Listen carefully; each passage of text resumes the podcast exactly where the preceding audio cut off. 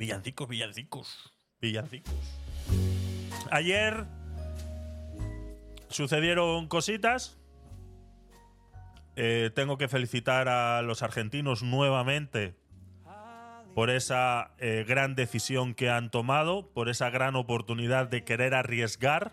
Nadie dice que no es arriesgar. Eh, lo he dicho muchas veces, el ser humano es el único que tropieza dos veces en la misma piedra. Ni el animal más tonto lo hace. Incluso hice un día una comparación con un cuervo. Eh, digo, echar un vistazo a un cuervo, cómo es capaz de abrir una nuez, y vais a ver que no hace dos veces el mismo intento.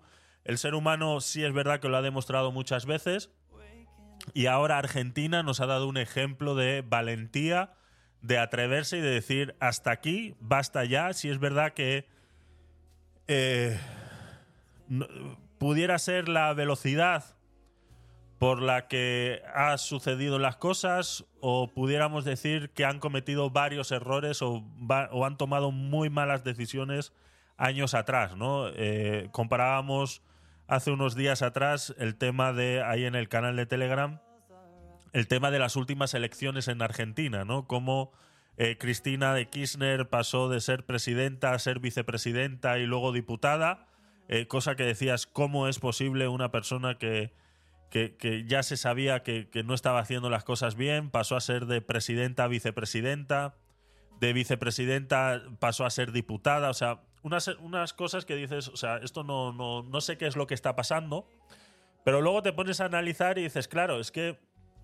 en una situación como en la que está Argentina, uno siempre espera no llegar a peor, ¿no? Pero eh, para muestra, ahí están. Lastimosamente nos sirve de ejemplo al resto del mundo de hacia dónde no queremos ir. Estamos hablando de una inflación de más del 140%, el discurso de Milei ayer, después de, firmar esa y de jurar ante la Constitución argentina de más de 35 minutos, muchos decían, muchos críticos decían que parecía como una disculpa o que parecía como una excusa, que parecía que estaba intentando excusarse con todos los argentinos de, la situación en la que estaban, pero simplemente estaba marcando el pistoletazo de salida, ¿no? Es como el que dice, aquí es donde estamos, somos conscientes de dónde estamos y somos realistas a dónde queremos llegar en el corto y mediano plazo, ¿no? Y en eso es lo que se dedicó Milei esos 35 minutos de discurso. Vamos a ver unos, unos pedacitos, eh, eh, pues diferentes cortes que han hecho algunos periodistas por ahí en, relación al, discurso y los vamos a ir comentando un poquito, ¿no? A mí una de las cosas que más me llamó la atención, y ya sabéis que a mí el punto social eh, me gusta muchísimo, me gusta ver cómo la gente reacciona ante circunstancias y situaciones, eh, me gusta estar siempre detrás del espejo, ver cómo las personas reaccionan a un estímulo, y claro, llama muchísimo la atención que, por ejemplo, y, os lo pongo el, el vídeo, y, es, es, un, es un... Simplemente yo le diría la Argentina del antes y del después, ¿no? Sería ese gráfico, esos 30 segundos eh, gráficos en los cuales explicarían cuál es la Argentina del antes y cuál es la Argentina de después. Pero claro, uno diría la Argentina de después, Javier, sí, de después, de cinco minutos después de haber jurado la Constitución y de que ley fuera presidente.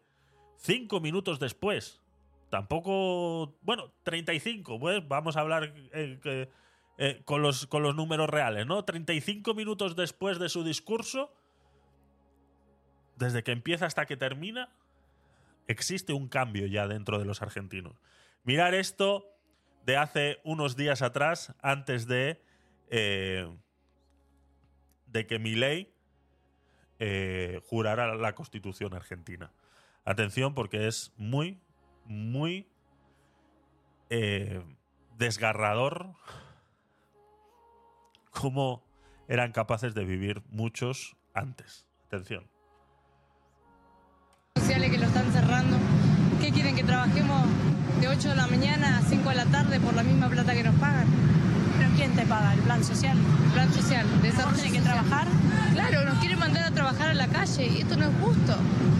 No es justo porque toda la vida vivimos trabajando de esto. Vos cobras un plan. Sí, subsistimos la sin la plata no alcanza para nada.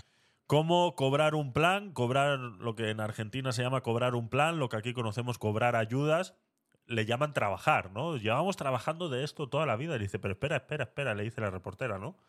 Pero tú cobras un plan, ¿no? Le dice, sí, sí, sí, sí, claro. Y eso es lo que ahora nos están exigiendo, que claro, que tenemos que demostrar, como diciendo, que tenemos que demostrar que realmente el dinero que estamos recibiendo nos, nos corresponde, ¿no? Y esa es una de las cosas por las que mi ley ha sido tan criticado y que incluso Massa, lo veíamos el viernes, eh, no serán los trabajadores del ministerio, muchos trabajadores de ministerios están, están como esta ahora mismo, que no saben, que no saben ni dónde meterse, ¿eh, Rubén. Es increíble, es increíble. Lo veíamos el viernes con, con, con, con esas eh, eh, manifestaciones que estaban haciendo, dice, porque Massa se desentendió. ¿Os acordáis que Massa eh, prácticamente se cogió una excedencia y dijo, bueno, estos últimos 15 días que me tocan de, de, trabajar, me cojo una excedencia y que sea lo que Dios quiera, ¿no? Y prácticamente abandonó su, sus funciones, lo dejó así a la deriva con la excusa de decir, me aparto a un lado y dejo a mi ley que haga lo que tenga que hacer, ¿no? Y eh, mucha gente se tiró a la calle porque muchas de las ayudas que tenían que recibir para diciembre no las recibieron porque simplemente, hecho, el ministerio se paralizó por completo, ¿no? Massa había cogido una excedencia, el ministerio se paralizó por completo nadie recibió ningún tipo de ayuda y se tiraron todos a la calle, ¿no? Pues esto es eh, la Argentina anterior a mi ley. La Argentina de ahora es esta. Sacaron bolsas de residuos y empezaron a limpiar la plaza de los dos congresos, pero no uno, dos, mucha gente. Esto parecía ya estar arreglado, pero impresionante como todo el mundo empezó a juntar papeles, latas, cañas, todo lo que había en el suelo para dejar la plaza de los dos congresos completamente limpia. ¿Esto lo organizaron entre ustedes? ¿Cómo es? Es espontáneo, la verdad que es una necesidad de ver todo limpio, de tener todo bien cuidado no, tiene sentido dejar todo sucio, no somos animales, no somos cualquier persona, somos gente que honrada, entendemos el esfuerzo de nuestro trabajo. Pero le repartieron a la gente las bolsas porque vi que inmediatamente cada uno tenía bolsa. No, cada uno, cada uno, sí. Se viene una Argentina diferente, se viene una Argentina mejor. Gracias. No, por favor. Esto nos llamó poderosamente la atención porque aparte la gente inmediatamente recoge cualquier papel y lo trae hasta acá. ¿Cómo le va? Em, se viene una Argentina diferente se viene una Argentina mejor. Algo tan simple como mm, recoger la plaza en la que acabas de estar haciendo una manifestación, haciendo un holgorio, haciendo una fiesta, haciendo lo que sea, ya demuestra que está cambiando el chip en Argentina y que la esperanza que hay de que mi ley eh, repunte ese país es mucha. Eso también es un arma de doble filo porque también hay que explicar muy bien qué es eh, lo que va a hacer eh, mi ley y por eso fue que hizo esos 35 minutos donde, vuelvo y repito, fue muy criticado en el, en el sentido de que hay muchos ignorantes por ahí diciendo que, claro, que ya estaba poniendo excusas, ¿no? Esas excusas que incluso comparaban muchas veces de cuando aquí eh, Rajoy, por ejemplo, eh, decía todo lo que había que hacer y había que dejar de hacer y que no iban a subir impuestos y que todo lo demás y que luego cuando llegaban al poder hacían todo lo contrario y claro, tenían la excusa perfecta de decir es que no sabíamos realmente cómo estaba la situación, ¿no? Muchos lo comparaban así en Twitter, Entonces, eh, no deja de ser una ignorancia, está claro que en, en ningún momento vas a saber 100% cómo está lo que te están dejando, lo que sí está claro es que existe una inflación del 140%, que han estado imprimiendo dinero a expuertas, que han estado manteniendo eh, a la gente en un nivel de pobreza exageradamente alto y que estaban intentando tapar todas esas heridas con ayudas que nuevamente pues, salían del, Banco Central, ¿no? Ese, ese, creadero de dinero que estaban eh, utilizando para tanto hacerse ellos millonarios como para, eh, para hacer este, este tipo de ayudas, ¿no? Y endeudarse más y más, cada vez más posible, ¿no? Aquí tengo, este es el discurso entero, pero vamos a escuchar algunos eh, fragmentos, pues son 35 minutos, la verdad, de, discurso. Y bueno, eh, tengo por aquí también algún que otro fragmento antes del discurso. por ejemplo, este, vamos a ver aquí un segundito. Hay un, hay un momento en el que Cristina eh, Kirchner eh, hace incluso una peineta al, público cuando, cuando está llegando ahí al, al hemiciclo argentino. Eh, la verdad que ha perdido todos los papeles esta señora, aunque muchos ya decían en, en las televisiones argentinas, decían que esa es la Cristina de verdad. Eh, había una tertulia anoche, eh, según terminó pues, pues todo esto, a eso de las, creo que eran las 3, 4 en la mañana cuando estaba viendo yo la televisión argentina. Eh, Sí, ponía muecas raras, ¿no? La vieja loca esa, exactamente, ¿no? Y aquí en este trozo la vamos a ver ahora en el que os voy a poner cómo está con las manos en los bolsillos, está así zarandeándose, como diciendo yo no quiero estar aquí. Como niña pequeña eh, regañada, ¿no? Este es, el, este es el minuto en el cual eh, Milei está jurando esa constitución. ¿Audio?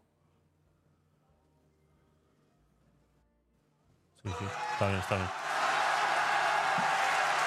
Ha hecho ingreso Dolor de zurda. señor presidente electo de la Nación, doctor Javier Milei.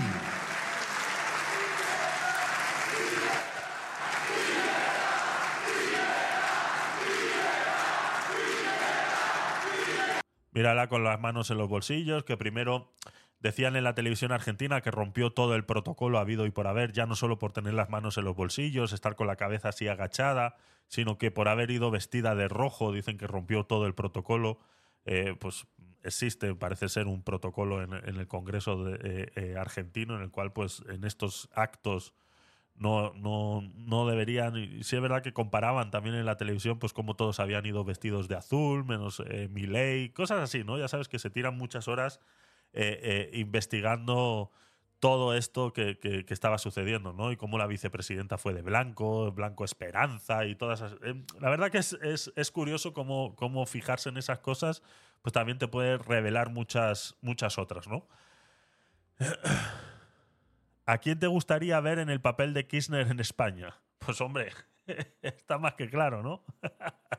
ahí, ahí, eh, ahí este, la posición de Kirchner sería eh, Yolanda, ¿no? Sería Yolanda Díaz. Y luego cuando viene el otro y ponerle la cinta sería el Pedro Sánchez. Sería, sería, sería así, sería así. Esta sería la Yolanda. Eh, mira, pues no difiere mucho, ¿eh?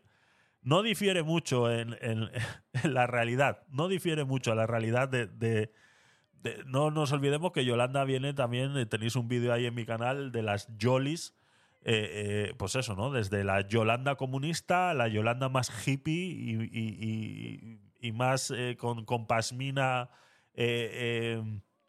palestina, a la Yolanda más pija y pues con, con oro y, mayor peinada, ¿no? Javier, eres un machista. Bueno, esa es la realidad. Tú di lo que quieras. El desarrollo del personaje, exactamente. Exactamente. ¿Eh? Yo, Javier Gerardo Milei, juro por Dios y por la patria, sobre estos santos evangelios, desempeñar con lealtad y patriotismo el cargo de presidente de la Nación Argentina y observar y hacer observar fielmente en lo que de mí depende la Constitución de la Nación Argentina. Sí, juro.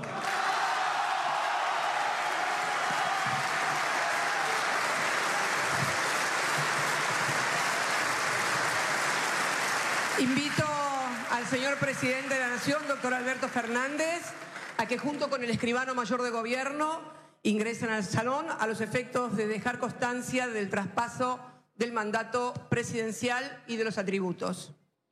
Bueno, ese era el minuto del el lenguaje corporal de Cristina es la leche. Exactamente, Paola. Así es. Ese es el, el minuto de oro en el momento en el que yo estaba esperando algo diferente. Si es verdad que tengo que. Buenas noches, Juan, bienvenido. Si es verdad que tengo que, hacer esas averiguaciones, no sé si por exigencia de la Constitución eh, tienen que jurar encima de los evangelios. Si es verdad que luego hizo un- una ceremonia en una iglesia y ya estuvo ahí el, rabino con el cual se está, realizando la conversión. Yo pensé que lo iba a hacer sobre so- directamente sobre la Constitución, saltándose ese paso, pero es posible que sea parte de, eh, de- del, protocolo, ¿no? Del protocolo de, jurar eh, la Constitución. Eh, una de las partes del, del discurso de Javier Milei es esta que voy a poner ahora y que bueno, que ya hablábamos la semana pasada sobre, eh, que ya lo decía Un país de Dios, así es. Ya lo decía Cristina, perdón, Bullrich, ya lo decía Bullrich en una entrevista que estuvimos viendo hace un par de semanas atrás, que el que haga piquetes eh, no va a recibir ayudas, ¿no? Este es, este es el fragmento. Es uno de los fragmentos más eh, criticados, pero es, eh, no deja de ser la realidad.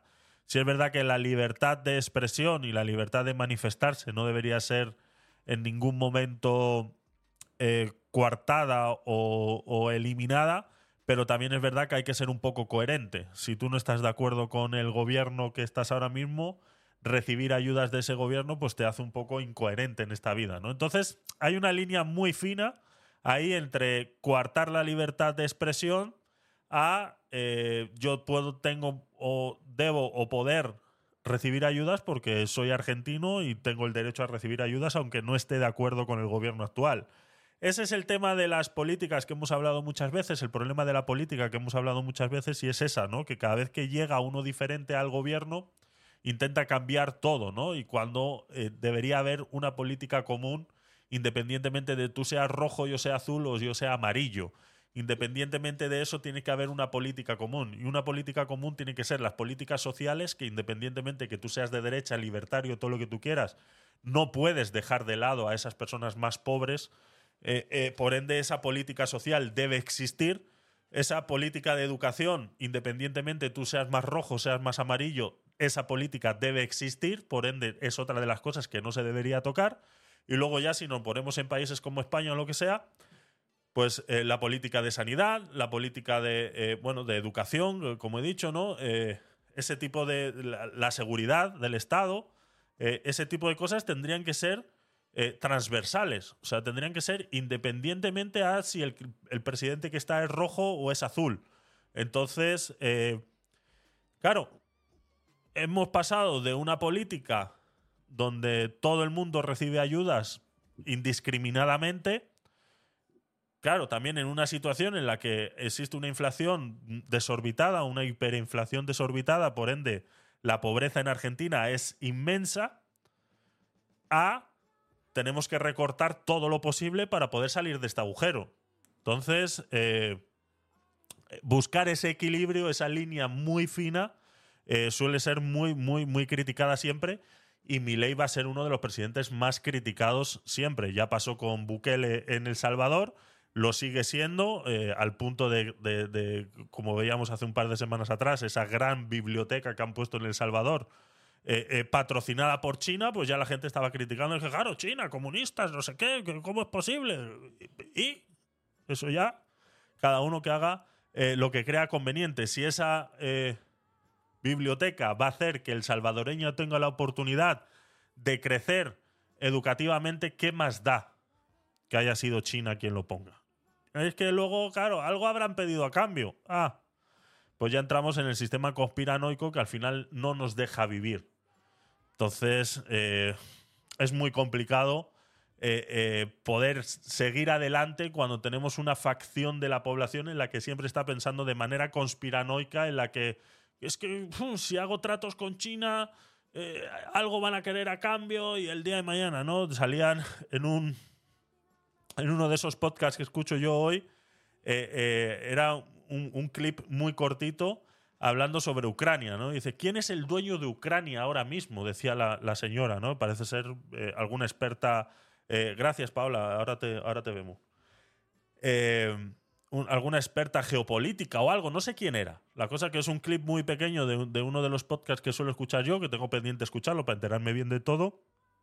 Decía, ¿quién es el dueño de Ucrania ahora mismo? Decían que Zelensky ha vendido Ucrania a BlackRock, ¿no? Que BlackRock eh, se ha comprometido con Ucrania para eh, reconstruirla, ¿no? Entonces, claro, ya empieza la conspiración. Ya empieza el, el antes o el después. ¿Qué fue antes, el huevo o la gallina? Si no hubiéramos tenido guerra, BlackRock hubiera podido venir a decir, pues toma, este es mi dinero y con esto yo te ayudo a reconstruir, pero todo el trigo, el grano y todo lo que tengas eh, se lo vas a tener que vender primero a mis clientes antes que a más nadie. O es realmente como pasan los acontecimientos, uno detrás de otro. La guerra sucede y luego viene BlackRock y busca una oportunidad como la que como la que ha encontrado. Entonces, si vivimos constantemente eh, buscando la conspiración, no podemos vivir. Porque claro, ahora Zelensky, claro, ha vendido al país. O sea, eh, esta señora se llena la boca tan fácil de decir, es que Zelensky ha vendido al país. Como diciendo, ha buscado la guerra, porque decía también en, en ese clip de 30 segundos, decía, es que Zelensky llegó al poder diciendo que iba a acabar con la guerra civil en Ucrania. Esas guerrillas que había internas en, en el norte de, de Ucrania y que, bueno, que fue la excusa perfecta para Putin para invadir, decía que iba a acabar con esas guerrillas y fue al revés. ¿No? Que empezó una guerra. Eh, Yo, a mí me vais a disculpar, pero yo creo que Zelensky no empezó ninguna guerra. Y si le pasó, le pasó porque estaba ahí. Fue en el momento, en el momento en el que Putin decidió invadir Ucrania y justo le tocó estar a Zelensky, ¿no? Es como muchas veces he, explicado yo el tema del contexto, que es muy importante analizar el contexto de las situaciones, porque no me vale sacar una cosa del contexto y decir, claro, es que si mi abuelo tuviera ruedas sería una moto. ¿No te jode? Claro que sí. Pero no saquen las cosas del contexto. Es que a Aznar le costó seguir siendo presidente el- el ataque yihadista. Claro, estaba ahí. Era el único que estaba ahí. Era el presidente en ese momento. Hubiera estado Felipe González y le hubiera pasado exactamente lo mismo. Era el que estaba ahí en ese momento. Entonces, intentar buscarle una tercera pata al gato en la que diga que, claro, el atentado yihadista eh, hizo que Aznar no se pudiera reelegir, porque, claro, eso fue lo que eh, eh, mandamos las tropas a Irak, nos juntamos con Estados Unidos, etcétera, etcétera, etcétera. Eso hizo que eh, pues el ánimo con Aznar bajara y no pudiera reelegirse. O sea, si lo vemos históricamente, es así.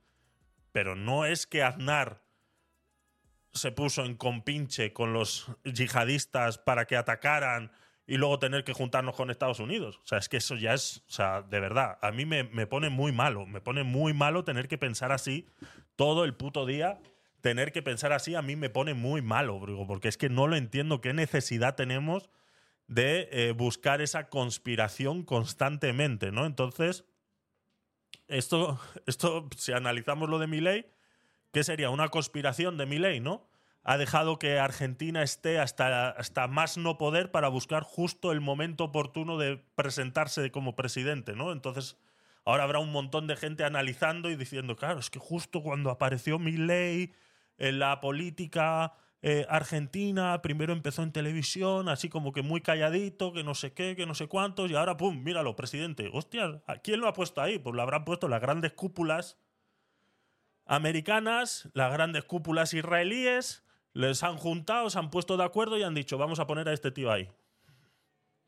Pues nada, sigamos pensando así. Si eso nos hace más felices, pues nada, sigamos pensando así, ¿no? Entonces, es, una locura tras otra, constantemente.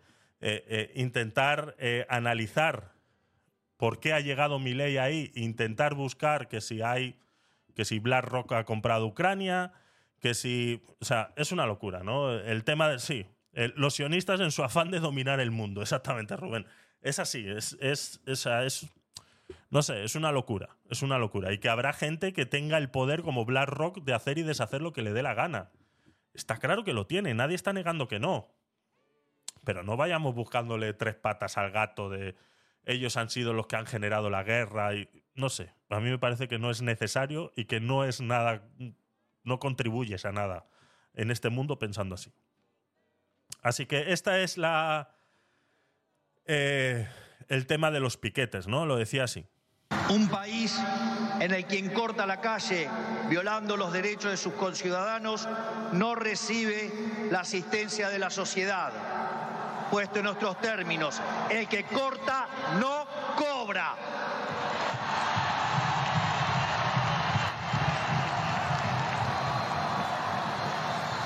Un país que dentro de la ley permite todo. El que corta no cobra, ¿no? Ese es el, el lema de eh, mi ley en relación a esas eh, manifestaciones que puedan surgir de ahora en adelante y que, bueno, que si recibes una ayuda y te detecto que estás dentro de una de esas manifestaciones, al menos cortando la calle y cortando la libertad del, de movimiento de otras personas, pues eh, te quito esa, esa ayuda, ¿no? Eso lo decía Bullrich el otro día también en una, en una entrevista, ¿no? Y que y pudimos eh, escuchar aquí eh, en vivo y en directo. este es el momento en el que Javier Milei habla de la inflación, que ya viaja a un ritmo, aquí es donde empieza a explicar un montón de números y que de verdad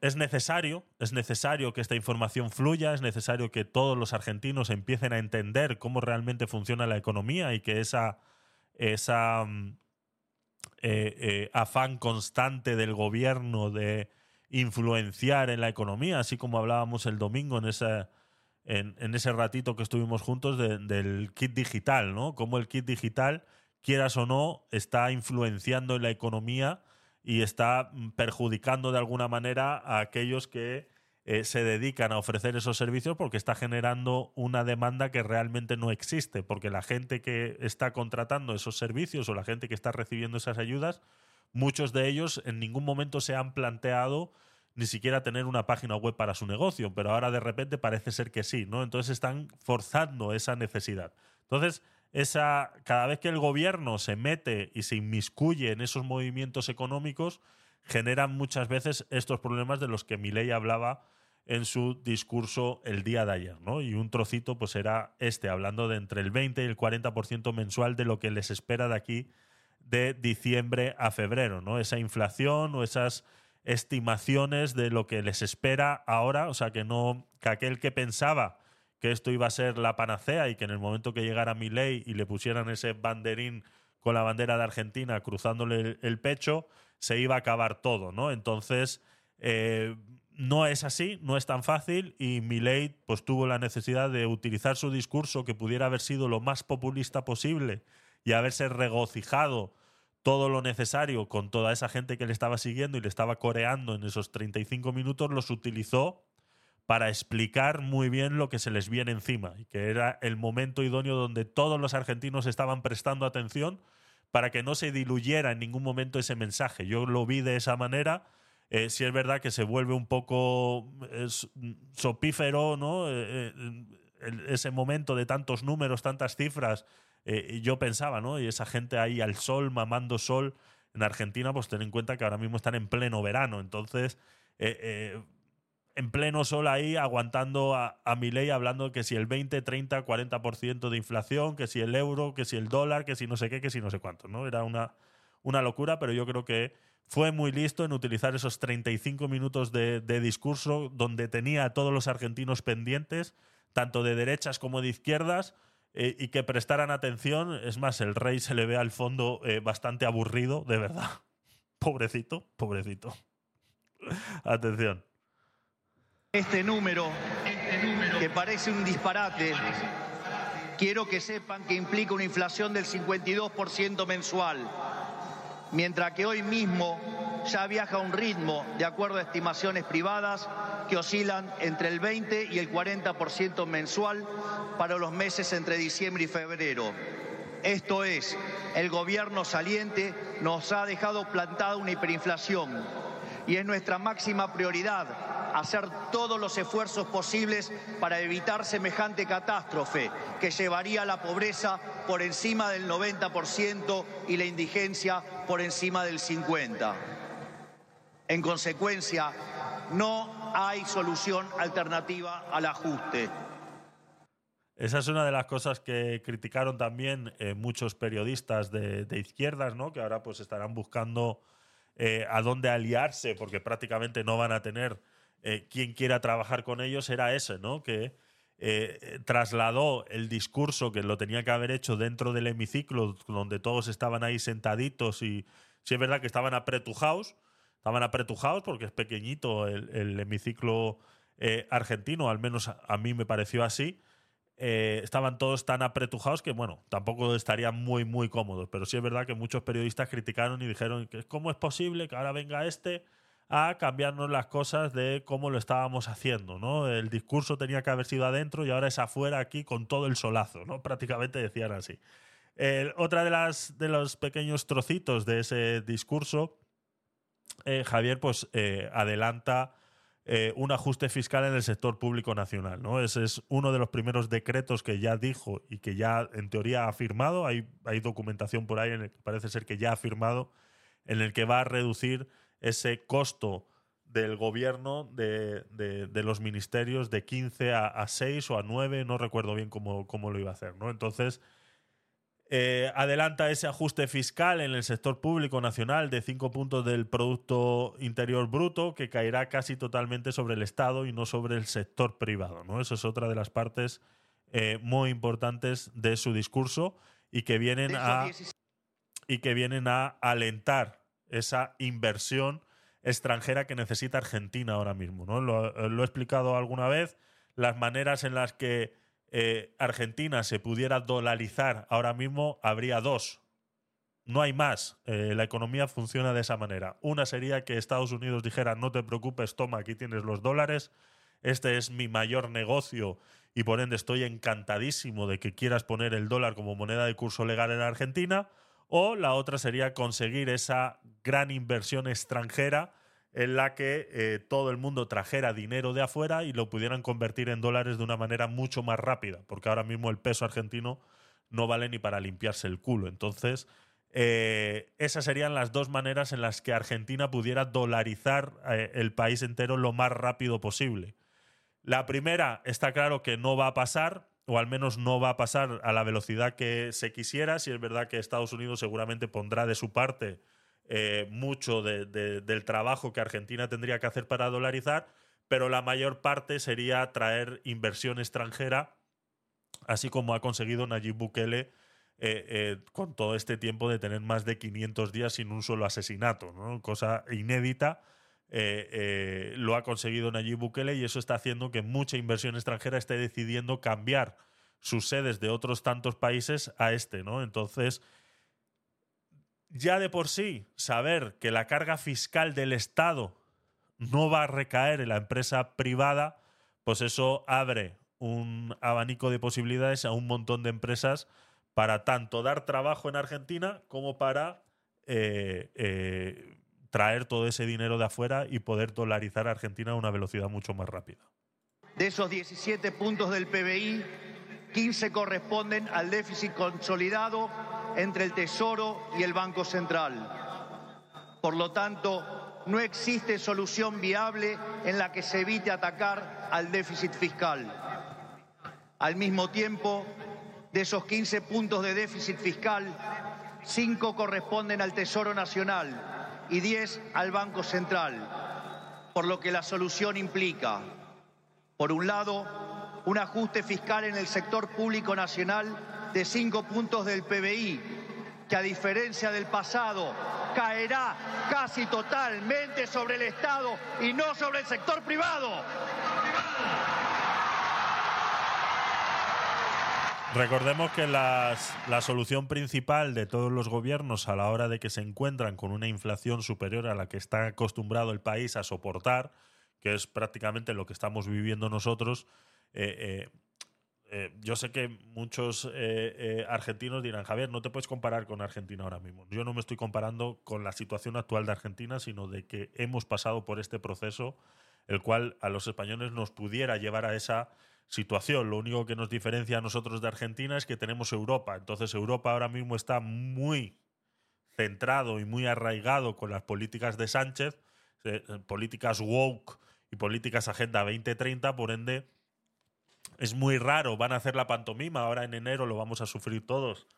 Eh, van a hacer la, la pantomima de, eh, eh, de Europa presionar a España, decir, no, tenéis que pagarme, tenéis que demostrarme, tenéis que no sé qué, pero al fin al cabo Europa va a seguir manteniendo esta, esta situación en la que está España actualmente. ¿no? Entonces, sumado eso y los ahorros que todavía tienen los españoles, la inflación real no está llegando al momento. ¿no? Decía incluso un, un periodista argentino en una entrevista, decía, es que España realmente no está sufriendo la inflación que tiene actualmente, ¿no? Y, es porque tiene a Europa detrás eh, inyectando dinero constantemente y que eh, este gobierno lo está repartiendo en ayudas, etcétera, etcétera, etcétera, ¿no? Entonces, una de las funciones que hace el gobierno para poder financiarse y poder financiar esa gran empresa estafadora como es el gobierno, esa eh, eh, empresa piramidal, esa estafa piramidal como es el gobierno, es sacar dinero de los contribuyentes o sacarlo de esas grandes empresas poniéndole impuestos de sucesiones, impuestos de y etcétera, etcétera, etcétera, etcétera, etcétera, ¿no? Toda esa cantidad de impuestos que tienen para sacarles el mayor dinero posible con la excusa de que los que más tienen más tienen que pagar. Lo he explicado muchas veces. Mm, Habría que la gente que, que se come ese discurso de que la gente que más tiene más tiene que pagar, por favor, que vuelva a clases. ¿De acuerdo? O sea, que se vaya a esa clase de álgebra donde le enseñaron lo que son los porcentajes y cómo los griegos y los romanos los utilizaban. Ese, el diezmo viene todo de ahí. O sea, aquí todo el mundo pagaba el 10% y no pasaba nada. El que más tenía pagaba el 10%. Ya está pagando más. Está pagando el 10% de todo lo que genera. Entonces, independientemente de eso, esa excusa es muy barata y es muy fácil. Pero, claro, eso también frena a que otras inversiones vengan de afuera. Entonces, ese es el plan que tiene Milei para acabar con esa ideología del que más tiene, más tiene que pagar, ¿no? Eh, aquí vemos el saludo de, de Milei con Volodymyr Zelensky, que estuvo también ahí en, el- en- la ceremonia. Y bueno, tuvieron un ratito ahí de charla. Eh, estoy intentando averiguar a ver si alguien ha sido capaz de descifrar qué es lo que se estaban diciendo el uno al otro ahí, ¿no? Pero bueno, sabemos que eh, dentro de lo que cabe o dentro de las posibilidades geopolíticas que tiene Ucrania ahora mismo de pertenecer a la Unión Europea, eh, Argentina pues tendría que intentar llevarse bien con cualquiera de estos países que se quieran acercar lo más posible a Occidente, ¿no? Entonces Ucrania es uno de esos y bueno, en conmemoración o intentar apoyar un poquito al problema que está sufriendo Ucrania ahora mismo por esa invasión rusa, pues eh, pues se acerca a él y tienen estos 30 segunditos de charla que a saber qué es lo que se estaban diciendo.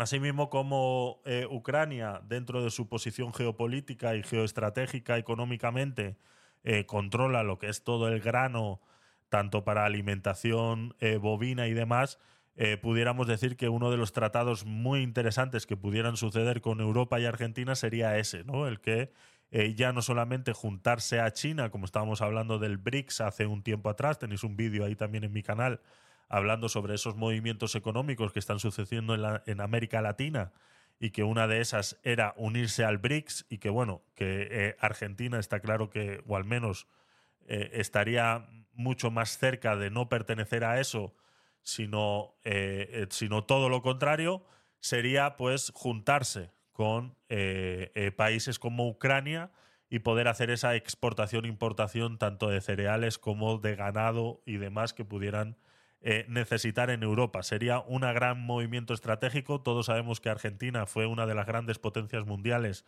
en exportación de productos por su extensión geográfica. Es donde más factible está eh, eh, poder generar ese, ese producto que consumimos aquí en Europa. Por ende, sería uno de los tratados económicos más interesantes que pudiera hacer mi ley y que otros gobiernos han dejado eh, de lado, ¿no? Que han dejado de lado durante, durante muchos años, acercándose más a China, eh, ya por toda esa inversión que estaban haciendo en la zona, ¿no? Aquí es donde está la imagen de Cristina Kirchner haciendo una peineta al entrar al Congreso, ¿no? Pues mm, yo no sé a qué se debe, pero muchos periodistas decían, esa es la Cristina real, esta es la Cristina Kirchner que todos conocemos y la Cristina Kirchner que nadie va a echar de menos. Acompaña a Cristina Fernández de Kirchner, eh, el gobernador. Está también Axel Cristina Fernández de Kirchner. Está entrando. Eh, toma. Toma, peineta, sí, señora. de la. Espera, espera, repetición, repetición. Está también Axel Cristina Fernández. ¿Eh? de Kirchner. Peineta, perdón, toma peineta. otra cámara ya la Sí. entrada. ¿Eh? ¿Peineta? Peineta, Peineta. Está entrando, perdón. Toma, peineta. en otra cámara ya la entrada Estos son los- la vicepresidenta Cristina Fernández de Kirchner. Y eligió un rojo. Rojo contra la envidia. Contra la envidia. ¿Y sabe rojo contra la envidia. Eligió un rojo contra la envidia y sacarle una peineta a saber quién eh, le habrá llamado hija de fruta o alguna cosa de esas, ¿no? Esa es la política a la que están acostumbrados en muchos países. Suele ser, lastimosamente, eh, eh, muy poco elegante. Si es verdad que la derecha tampoco es eh, muy, muy. se puede librar mucho de esto, pero la verdad que al menos la derecha es un poco más elegante cuando tratan. cuando se trata de sacarle los colores al contrario, ¿no? Si es verdad que la izquierda, y luego veremos el señor Oscar Puentes, aquí en España, el ministro de Transporte, eh, lo bien que se porta en las redes sociales, ¿no? Parece un niño de 16 años que acaba de descubrir Twitter y que se está comportando pues como todos conocemos Twitter, ¿no? Como la cloaca de las redes sociales. Entonces, eh, un ministro utilizando su nombre ya eh, como cuenta pública, ya no como cuenta privada, eh, eh, utilizándola como la estaba utilizando, pues eh, deja mucho que desear. Luego lo veremos eso en la política nacional. Vamos a seguir un poquito más con estos pequeños detalles. En televisión española les llamaba muchísimo la atención ese, esas preguntas que le hacían a, a de mm, cómo se van a acercar, Pedro Sánchez no está aquí, qué ha pasado, si está el rey, intentándosele sacar los colores a Milei, pero Milei bastante elegante y bastante listo, eh, supo salir del paso eh, bastante bien, aunque seguramente los reporteros estaban esperando otra contestación. Bueno, hablaremos de la situación de Argentina y de España y de los lazos que nos unen y tratar de profundizarlos. El presidente de España no le ha felicitado. Eh, ¿Cómo ve este...? Bueno, son cosas que pasan. ¿Cree que se renovarán las relaciones, las buenas relaciones que ha habido siempre entre España y Argentina? Sí, no veo por qué no. Digo, el comercio es algo que favorece a todos. ¿Y la visita del rey puede favorecer? ¿La visita del rey puede favorecer eso? Yo creo que sí.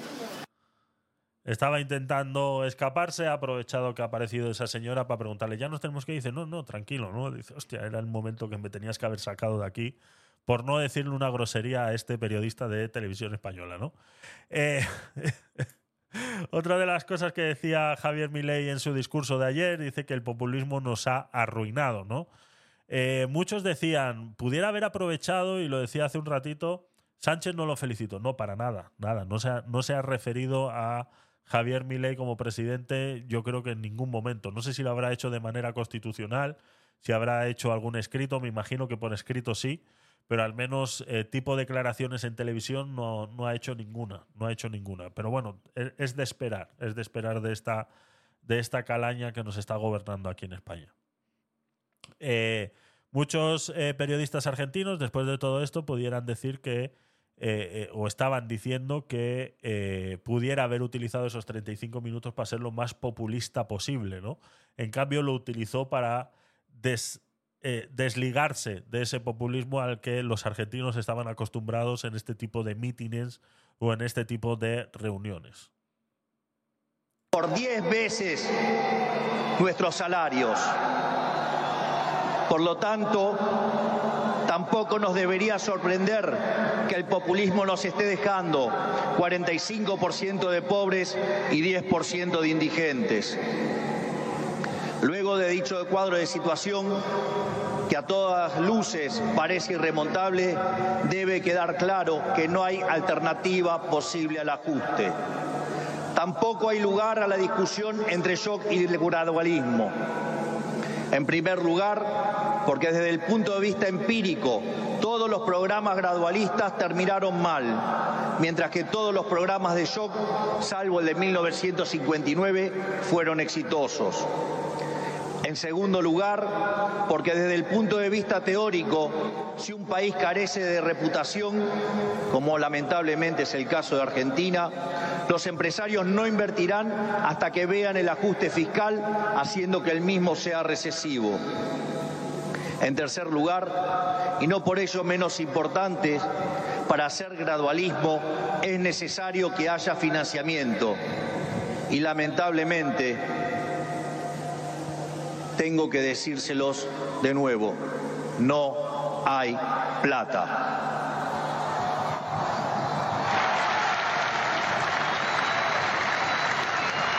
No hay plata.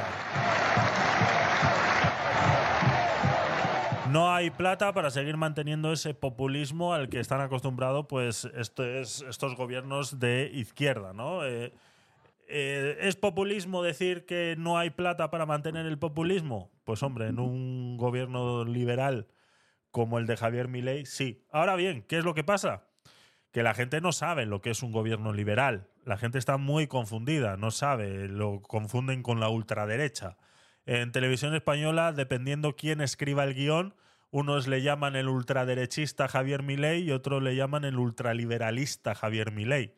Eh, ninguna de las dos posiciones eh, en ningún momento pasan a ser ultras, ¿no? Eh, ya sabéis lo que opino sobre eso, qué manía de, ponerles el ultra delante, ¿no? Nadie habla de la ultraizquierda o de los ultrarrojos. es lastimoso, ¿no? Que a día de hoy todavía sigamos así. Pues ayer Televisión Española, según estaban dando todo este evento de Javier Milei, dependiendo qué periodista estuviera hablando o quién hubiera escrito el guion, le llamaban de una manera o de otra. Independientemente de que él lo ha explicado muchas veces y lo ha dicho de esta manera. O sea, mm, no sé por qué es tan complicado entender qué es ser liberal. En la definición de liberalismo de nuestro máximo prócer de las ideas de la libertad, el profesor Alberto Venegas Lynch, hijo, que dice, el liberalismo es el respeto irrestricto del proyecto de vida del prójimo, basado en el principio de no agresión, en defensa del derecho a la vida, a la libertad y a la propiedad, cuyas instituciones fundamentales son la propiedad privada, los mercados libres de intervención estatal, la libre competencia, la división del trabajo y la cooperación social. En esa frase de 57 palabras está resumida la esencia del nuevo contrato social que eligieron los argentinos. Contrato social, ¿eh? Atención. Palabras mayores para un político, ¿no? Un contrato social. Esa es la realidad. Eso es lo que es el liberalismo, ¿no? Eso que cuesta entender a mucha gente eh, qué es. Y bueno, a los españoles mucho más todavía. Ahí está. Si alguien no lo entiende, por favor que se lo grabe a fuego lo que es ser liberal. Lo voy a volver a poner porque yo creo que hace, hace muchísima falta, hace muchísima falta. A ver, ¿qué le pasa a mi mouse? Que se ha vuelto loco ahora. ¿Eh? Mira. Dios mío, está loco, ¿eh? Está loquito, loquito mi mouse ahora mismo, ¿eh? Mira, y eso que he comprado Pensé que era. Mm, pensé que mi mouse se, volvía loco por la. Por la mesa. Y mira que le he comprado un esto y igual, no sé. No sé qué está pasando. No sé qué está pasando. Vamos a poner de nuevo la explicación de Javier Milei sobre qué es liberalismo para que la gente se lo grabe un poquito a fuego. En la definición de liberalismo de nuestro máximo prócer de las ideas de la libertad, el profesor Alberto Venegas Lynch, hijo, que dice, el liberalismo es el respeto irrestricto del proyecto de vida del prójimo, basado en el principio de no agresión, en defensa del derecho a la vida, a la libertad y a la propiedad, cuyas instituciones fundamentales son la propiedad privada, los mercados libres de intervención estatal, la libre competencia, la división del trabajo y la cooperación social. En esa frase de 57 palabras está resumida la esencia del nuevo contrato social que eligieron los argentinos. El nuevo contrato social que eligieron los argentinos. Ahora bien, hay argentinos que todavía siguen pensando que el liberalismo o la libertad es lo mismo que el libertinaje, ¿no? Y en ese desfile final de Javier Milei en ese descapotable que iba con la hermana de pie, pues sucedió algo que, eh, bueno, mm, habría que buscar a quién habría que reprocharle este tipo de acciones.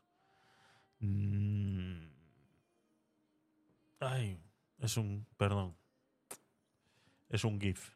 Eh, guardar. Perdón, es que si no, no lo vais a ver. Un segundo.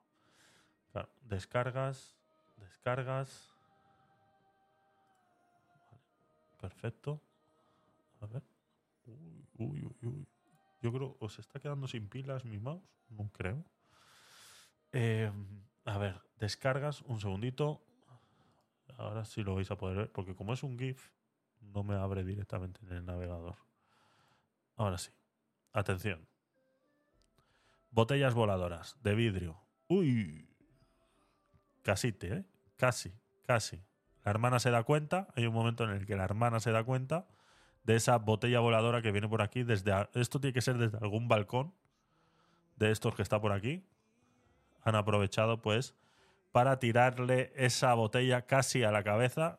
Bueno, aquí la perspectiva que tenemos realmente no sabemos si estuvo cerca o lejos. Si es verdad que la hermana se da cuenta, se lo dice a Milei, ahí vemos cómo se lo dice.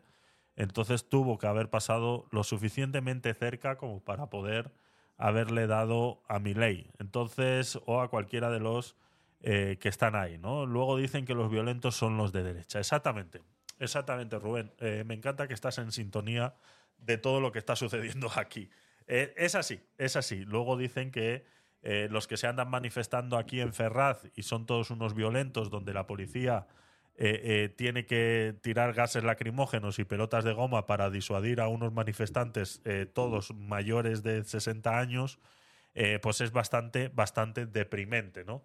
Ese es el resumen que os tenía medianamente preparado de lo que sucedió ayer en Argentina, esa asunción. Me llama muchísimo la atención cómo le llaman en Argentina a, a- jurar eh, la Constitución, a, elegirse presidente. eh, Le llaman la asunción presidencial eh, sobre Argentina y Javier Milei. Así que poco más sobre ese tema. seguimos con más cositas. Venga, vamos allá.